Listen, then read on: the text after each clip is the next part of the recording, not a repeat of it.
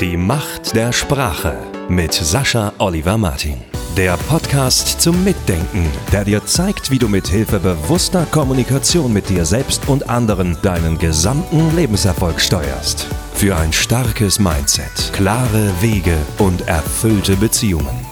Hier ist er, TV-Moderator, Keynote-Speaker und Coach. Deutschlands Experte Nummer 1 auf dem Gebiet die Macht der Sprache.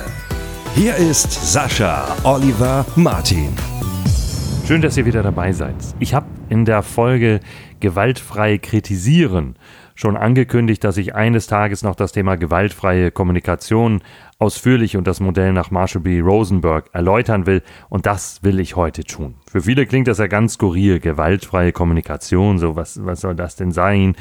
Entweder äh, so zu sehr nach Sozialtherapeuten, so könntest du so ein Stück weit in dich reinhorchen, dass du dann, ne, mag für den einen oder anderen richtig sein, mehr für den anderen, aber es ist nicht das, was jetzt gerade jedermann im Alltag einfach so nutzen kann oder will oder mag.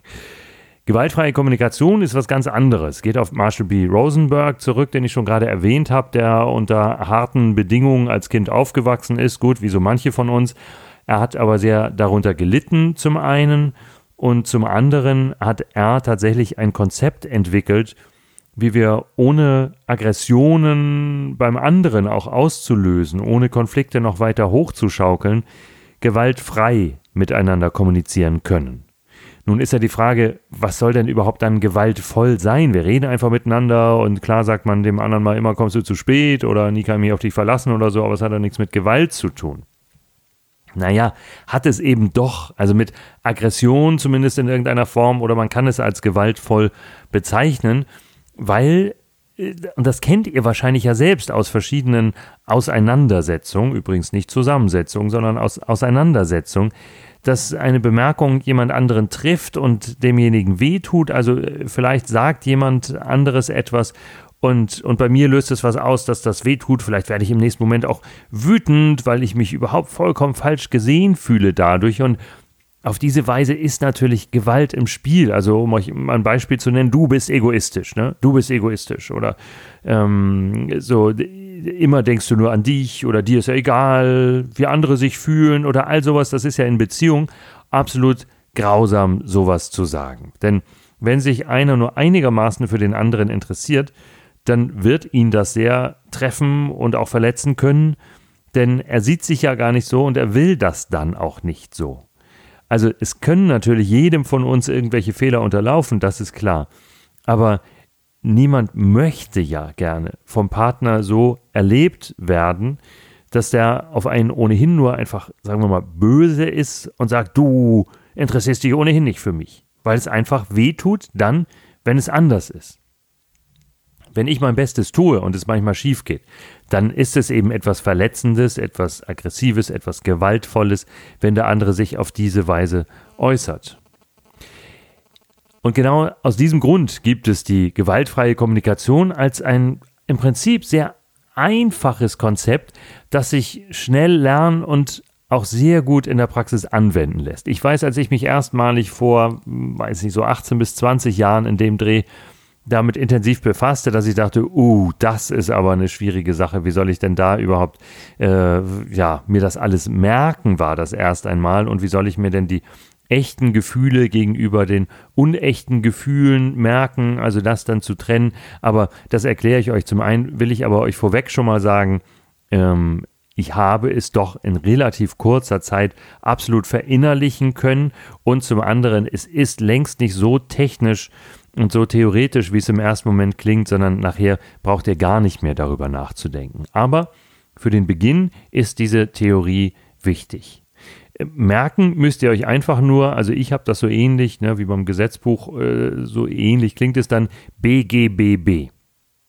Aber das ergibt natürlich dann erst einen Sinn für euch, wenn ihr wisst, was dahinter steht. Aber ich habe nur im Kopf, weil selbst wenn ich es länger mal nicht bewusst genutzt oder nicht irgendwo gelehrt haben sollte, äh, erinnere ich mich an BGBB und dann weiß ich gleich wieder, welche Begriffe damit zusammenhängen. Und dann ist auch schon gleich das ganze Konzept klar. Es gibt vier Stufen bei der gewaltfreien Kommunikation.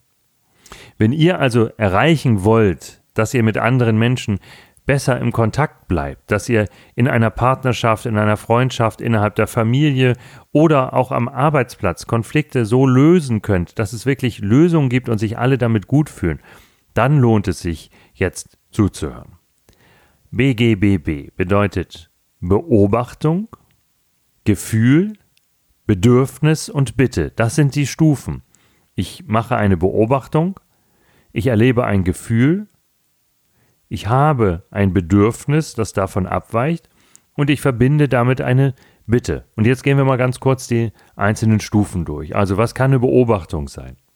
Keine Beobachtung, um schon mal damit anzufangen, ist, äh, wenn ich sehe, dass du ohnehin immer nur an dich denkst, ne, um bei dem Beispiel zu bleiben, das ist keine Beobachtung, weil da steckt schon so viel Wertung mit drin, sondern eine Beobachtung wäre beispielsweise, wenn ich erlebe, dass du mehrere Monate am Stück nicht anrufst. So, das kann eine Beobachtung sein.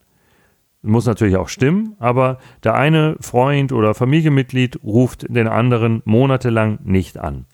Das kann man dann beobachten und objektiv benennen. Vielleicht sogar, wenn man will, dass du vier Monate am Stück nicht anrufst. Gefühl. So, was kann jetzt das Gefühl sein, das daraus resultiert? Überlegt mal ganz kurz. Also jemand, der euch etwas bedeutet, sagen wir mal Bruder, Schwester, meldet sich monatelang nicht, obwohl euch das aber was bedeutet. Was könnte das für ein Gefühl verursachen? Jetzt kommt es darauf an, und das ist der Teil, von dem ich damals meinte, uh, das ist aber schwierig, Mensch, wie will man das denn auseinanderhalten? Und dann habe ich aber doch schnell gemerkt, natürlich, es geht ein Gefühl ist nicht, ich habe das Gefühl, dass ich dir egal bin. Weil es, es gibt kein Gefühl, dass ich dir egal bin. Das ist zwar einigermaßen verbreitet, solche Formulierung, aber das ist ein sogenanntes unechtes Gefühl. Es ist kein wirkliches Gefühl. Es ist ein, ein unechtes Gefühl, etwas, das nur so dargestellt wird, als sei das so. Das ist so, wie wenn ihr sagt, naja, ich benutze ja Ich-Botschaften, ich finde, du bist ein Arsch naja, dann ist es trotzdem eine Beleidigung und es ist eben keine echte Ich-Botschaft. Und darum geht es auch hierbei. Also das, das Gefühl könnte beispielsweise sein dabei. Also es gibt ohnehin nur wenige echte Gefühle. Also das Gefühl kann Einsamkeit, Ärger, Wut sein, Ohnmacht, Scham, Schuld, äh, Frustration, nicht? Das sind Angst, könnte es auch sein. Das sind echte Gefühle, also Gefühle, die in dir entstehen. Aber das andere sind Gedanken und das ist wichtig, das auseinanderzuhalten. Darum ist es in diesem Konzept so wichtig, eine Beobachtung wirklich als Beobachtung auszusprechen und dann beim Gefühl wirklich zu gucken, was ist es denn, was steckt denn dahinter? Weil vielleicht ist es, und das kann ich hier gar nicht so genau vorgeben, denn das ist individuell, wir mal, dein Bruder, deine Schwester meldet sich monatelang am Stück nicht. Was löst das bei dir aus? Was für ein Gefühl? Es könnte sein, dass du dich ohnmächtig fühlst. Weil du denkst, egal was du tust, egal wie oft du das erklärst und egal wie gut du dich äh, als Geschwister verhältst, es ändert einfach nichts. Du kannst nichts tun. Es könnte aber auch sein, dass du dich einsam fühlst, dass du dich allein fühlst. Und auch hier ist es wieder wichtig, nicht dem anderen die Aktivität zuzuschieben darin. Das heißt, es geht wirklich um mein Gefühl, wenn ich davon spreche. Oder um dein Gefühl, wenn du davon sprichst. Aber nicht darum, dann fühle ich mich von dir allein gelassen. Das ist dann schon wieder ein Vorwurf. Und der andere kann an die Decke gehen und sagen, ach ja, von mir allein gelassen, weißt du eigentlich, wie viele Jahre ich mich intensiv um dich gekümmert habe, nur weil jetzt gerade mal, wo es schwierig ist in meinem Leben, ich dann nicht. Ne, das löst was ganz anderes aus. Und dann haben wir auch die gewaltfreie Kommunikation wieder verlassen. Also wichtig ist, dass es wirklich um ein Gefühl geht. Vielleicht ist es also, wenn ich bemerke, dass du dich vier Monate am Stück nicht bei mir meldest, egal ob ich dir zwischendurch schreibe oder nicht, dann fühle ich mich einsam. Oder eben, dann fühle ich mich frustriert. Oder dann fühle ich mich ohnmächtig. Jetzt kommen wir zum nächsten B, dem Bedürfnis. Ich habe aber das Bedürfnis, mich mit dir als Partner, als Bruder, als Schwester, was es auch ist, Freund, verbunden zu fühlen. Das ist mein Bedürfnis, mit dir zusammen zu sein oder mit dir Zeit zu teilen, was dann auch jeweils passt. Und jetzt kommt ein ganz, ganz, ganz wichtiger Punkt, dass auch hier natürlich die Vorwürfe wegbleiben und auch nicht gestichelt wird in irgendeiner Form. Aber das ist dir ja egal, sondern eine Bitte, dass ihr eine Bitte formuliert.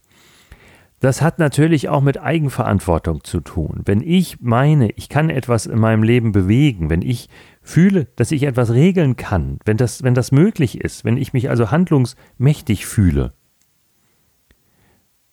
dann führe ich ein viel besseres, ein viel schöneres Leben und ich habe viel mehr Möglichkeiten, auch positive Erfahrungen mit anderen Menschen zu machen. Das heißt, jemand, der einfach nur sagt, naja, aber ist dir egal oder na gut, wird wahrscheinlich nächsten Monat auch wieder so sein, ne, wenn, wenn da jemand äh, zynisch wird oder sarkastisch, einfach nur irgendwie mh, hm, sich abreagieren will, dann sorgt er natürlich auch in diesem letzten Schritt, selbst wenn die ersten drei richtig waren, dafür, dass doch noch Ärger, Aggression, Gewalt in verbaler Form aufkommt. Manchmal natürlich nicht nur in verbaler Form. Daher ist es wichtig, eine konkrete Bitte zu äußern. Daher bitte ruf mich doch wenigstens einmal in der Woche an, wenn es dir auch was bedeutet. Und das könnte dann schon die Lösung sein in diesem Fall. Es gibt natürlich Tausende, es gibt Millionen in Wirklichkeit andere Möglichkeiten. Und Marshall B. Rosenberg hat auch gezeigt, dass es, ob es nun in einem Kindergarten ist oder ob es an einem Kriegsschauplatz ist zwischen zwei verfeindeten Parteien, dass es immer möglich ist, auf diese respektvolle Seite miteinander umzugehen. Das heißt, Beobachtung, Gefühl, Bedürfnis und Bitte. Ja, wenn ich sehe, dass du mit versteinertem Blick durch den Raum gehst und mich gar nicht beachtest, dann fühle ich mich einsam. Ich habe aber das Bedürfnis nach Gemeinsamkeit. Daher wirf doch wenigstens mal einen Blick rüber zwischendurch, wenn du weißt, dass ich hier am Schreibtisch sitze und arbeite. Hm? Das, so merkt ihr schon, dass das, dass das ziemlich natürlich wird mit der Zeit. Und vielleicht, vielleicht könnt ihr auch einen Teil oder tut es automatisch so ganz unauffällig formulieren, dass es gar nicht mehr so klingt, eben als hättet ihr da jetzt eine Struktur drin. Ja, das ergibt sich ja so. Also wenn, wenn, wenn du hier immer rumrennst und mich gar nicht siehst, dann fühle ich mich echt einsam. Aber mir ist das wichtig, dass wir auch Zeit miteinander verbringen oder ich spüre, dass du da bist. Guck doch einfach mal rüber. Ne, das, das ist dann schon ganz, ganz locker formuliert und das kann ja auch jeder von euch auf seine Weise tun. Aber es entspricht dieser Struktur. Beobachtung, Gefühl, Bedürfnis, Bitte. Und das kann sich am Anfang ein bisschen fremd anfühlen, vor allem wenn ihr überlegt, was sind denn jetzt echte Gefühle, was sind keine echten Gefühle. Das ist dann das, äh, was ich ganz zu Beginn des Befassens damit so ein bisschen verwirrend fand, äh, weil ich in einem Buch von Marshall B. Rosenberg äh, das Konzept las und dann sah, ähm, oh Mensch, ich habe auch alles Mögliche erst einmal zu dem Zeitpunkt noch äh, da vor zwei Jahrzehnten als Gefühle eingeordnet, wovon vieles gar nicht äh, ein Gefühl darstellt. Und ganz wichtig ist, dass ihr unterscheidet zwischen Vorwürfen und Feststellungen. Also es gibt aus einem der Übungsbücher ein Beispiel, habe ich im Kopf noch, meine Frau wirft unser Geld zum Fenster raus. So, das ist nun, das kann sein, dass das stimmt. Kann sein, dass es wörtlich stimmt, kann sein, dass es übertragen stimmt, aber möglich ist das. Um das aber sachlich als Beobachtung zu formulieren und damit dieser Gewalt zu entgehen, ist es wichtig, eine klare Feststellung zu machen. Meine Frau hat diese Woche 1000 Euro für Kleidung ausgegeben. Das ist was. Das ist dann eine klare Beobachtung. Und mir geht es so, wenn ich sowas höre, dann, dann kratzt es mich auch emotional überhaupt nicht. Weil da kann ich nur sagen, ja, ja, genau, stimmt, habe ich. Ne, wenn jemand sowas oder, oder äh, du kommst 20 Minuten zu spät nach, nach unserer verabredeten Zeit. Sag ich, ja, das ist eine Feststellung. Das kann mich überhaupt nicht kratzen. Wenn jemand sagt, na, du kommst auch mal wieder spät, so, das, das ist schon was anderes, oder und wenn da noch kommt, vielleicht immer kommst du zu spät, so, dann nervt es einfach nur noch. Dann löst es auch wenig Mitgefühl aus und wenig Bereitschaft im Allgemeinen, sich in den anderen reinzuversetzen. Aber die sachliche Feststellung, so du kommst 20 Minuten nach unserer verabredeten Zeit, ähm, das ist schon mal wichtig. Und wenn man das, das Ganze so formuliert und man sagt, Ja, du kommst 20 Minuten nach unserer verabredeten Zeit und dann, welches Gefühl kann das bei euch auslösen? Das ist auch individuell. Dann sagt ihr, welches Bedürfnis ihr habt. Ich möchte gerne meinen Tag planen können beispielsweise und dann äh, die Bitte aussprechen. Daher komm doch bitte zu unseren Verabredungen pünktlich oder sag mir rechtzeitig Bescheid. Ähm, vielleicht weißt du das ja schon vorher zu Hause und du hast ja nur so einen kurzen Weg hierher, dann, dann äh, lohnt sich das ja noch, mir das zu sagen. Oder was es dann auch jeweils ist, was denn da passt. Aber Wichtig ist, dass diese Beobachtung tatsächlich eine Beobachtung und keine Deutung, keine Interpretation ist, dass das Gefühl wirklich euer Gefühl darstellt und echte Gefühle gibt es gar nicht so viele.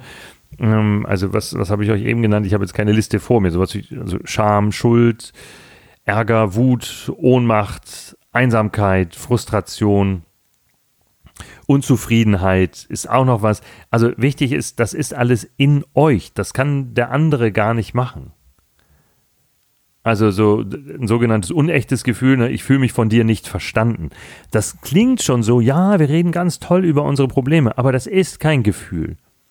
Und da könnt ihr euch im, im Prinzip merken, immer wenn ihr sagt, ich habe das Gefühl, dass, dann habt ihr in Wirklichkeit äh, die Gefühlsbasis verlassen, dann sprecht ihr nicht über ein Gefühl. Probiert es einfach mal aus. Am Anfang kann das vielleicht noch ein bisschen stark sich sein und dann verspreche ich euch, wird das immer flüssiger, wenn ihr es tatsächlich nutzt und ihr tragt was Gutes in die Welt. Spread the word. Also es ist, es ist äh, so toll, was ihr damit bewirken könnt. Und zwar in euch selbst und in anderen. Ihr tut nur Gutes dort draußen in der Welt und in jedem Menschen und in euch selbst wenn ihr euch hin und wieder an die gewaltfreie Kommunikation nach Marshall B. Rosenberg erinnert und ihr auf diese Weise Aggressionen und Gewalt vermeidet und ihr schafft echte Lösungen. Und dabei wünsche ich euch viel Spaß und viel Erfolg. Die Macht der Sprache mit Sascha Oliver Martin. Jede Woche neue Tipps und Interviews. Am besten gleich abonnieren.